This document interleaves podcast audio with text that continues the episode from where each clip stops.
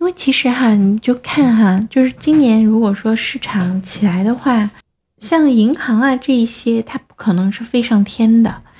但是呢，像芯片啊，然后呢，就是大消费呢，因为也已经过了这样子的一个，尤其今年茅台的这个，嗯，业绩实在是太让人失望了，对不对？所以大消费也不可能再飞上天了。然后呢，医美的话呢，就是呃，医美之毛哈，也已经这么高了，它一定是会找一些其他的东西去往上走。然后像疫苗啊，疫苗其实看今年的趋势，呃，估计冬天还得再来再来一场。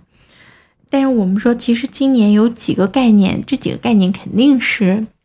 一定是属于爆炒的概念，就是碳中碳综合、碳达峰，对不对？然后呢，二胎，然后呢，辅助医疗、养老医疗。嗯，然后呢，就是这个芯片、半导体，嗯，然后呢，还有就是，呃，那个那个汽车，呃，我其实呃，我记得前两天我还讲了一个数据，你可以看到说，这个这个，呃，车辆购置税。是上涨了将近百分之五十，那么其实它是会大力的去推动这个就是汽车产业。你想，现在连一些这种四五线城市都要这个限号，那其实为什么要限号？那你一家多买两辆车，你就你就不限号了呀？它其实就在推动汽车产业哈。所以其实像今年这一些的话，应该都是是有看头的，有看点的。包括高科技哈，尤其后面可能科创板，我觉得最终还会疯一把的，就到时候科创板的 T 加零，那这个到时候市场一定会爆了。嗯，因为其实我先开始啊讲了一下整个的这个逻辑。呃，包括之前我不是一直说，从时间点，从我们的政策，包括从资金，你看社保资金都已经入了，它已经收集筹码这么长时间了，包括舆论的宣传啊什么的，包括议议议会满那个易主席都亲自下场，都已经开始在讲这个，就是要给投资者获得感了。你要知道说，你如果觉得这个还不够，没关系，你知道曾经我们是人民日报有过。这个就是连续头版头条去讲股市，讲过连续讲过九天，然后市场就就是就暴涨了，你知道吗？那么现在其实基本上我看现在这些政策也差不多该拉的都拉到位了，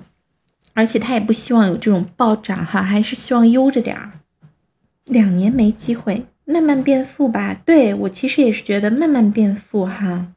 是可以满仓了，因为其实我们我先开始从二月份让大家就是换成债券，然后差不多到四月份，我说可以慢慢开始建，然后正好那个时候又有社保资金开始入市，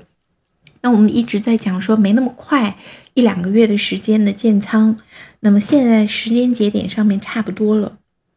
时间节点上面差不多了，然后包括各种方面的政策都差不多了。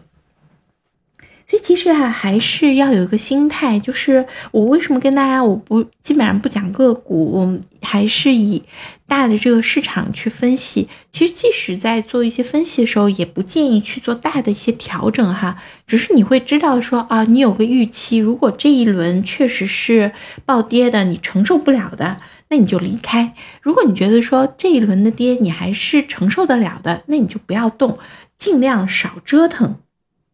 有泡沫了，自己先出。嗯，有泡沫了哈，先别着急出，因为其实你会发现说，在泡沫这一段时间，它其实是会加速上涨的，往往就是。我们呃，就是你要是看到说市场一点泡沫都没有，那是不太可能的，一定都是在泡沫当中非常愉快的生长。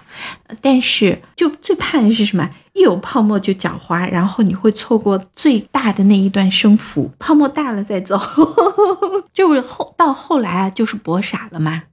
呃，所以到后来其实就是韭菜了嘛，就是一旦哈，就刚开始有泡沫的时候，韭菜是不敢进的，都是庄家在玩儿。然后呢，等到